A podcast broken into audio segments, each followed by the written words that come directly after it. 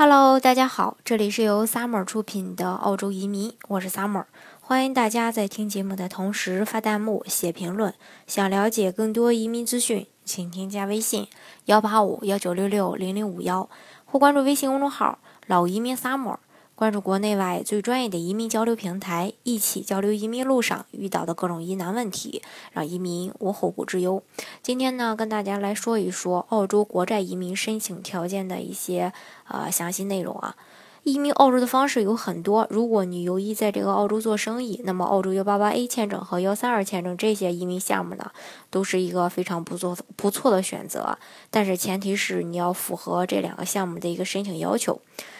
但是如果你没有在澳洲经商的意愿，但是又有这个投资经验，呃，投资的一个丰富的呃经验，比如说喜欢炒股啊、投资理财产品啊、投资房产啊，那么澳洲幺八八 B 呃这个澳洲的幺八八 B 签证呢就会更适合你。那么具体的它是一个什么情况呢？啊，给大家介绍一下。澳洲这个幺八八 B 呃幺八八 B 签证呢，要求申请人有成功的投资经验。那么什么样的经历才会被认为是成功呢？其实澳洲移民局对此呢有一个非常明确的要求，就是申请人在过去五年中有投资或管理。呃，管理过一百五十万澳元，并从中合法赚取了一百五十万澳元。申请人只要投资的产品，比如说股票、公司或其他理财产品都是合法的，都可以用来申请。需要注意的就是啊，澳洲移民局对房产的认可度不高。如果要单独用房产申请获签的可能性非呃会非常小。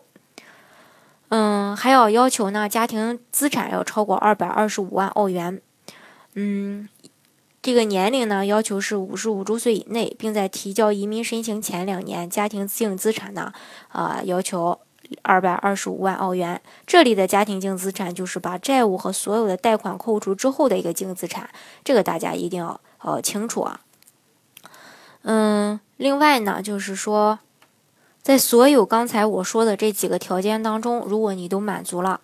还必须要求进行一个 UR 的打分儿，打分总分要达到六十五分才可以。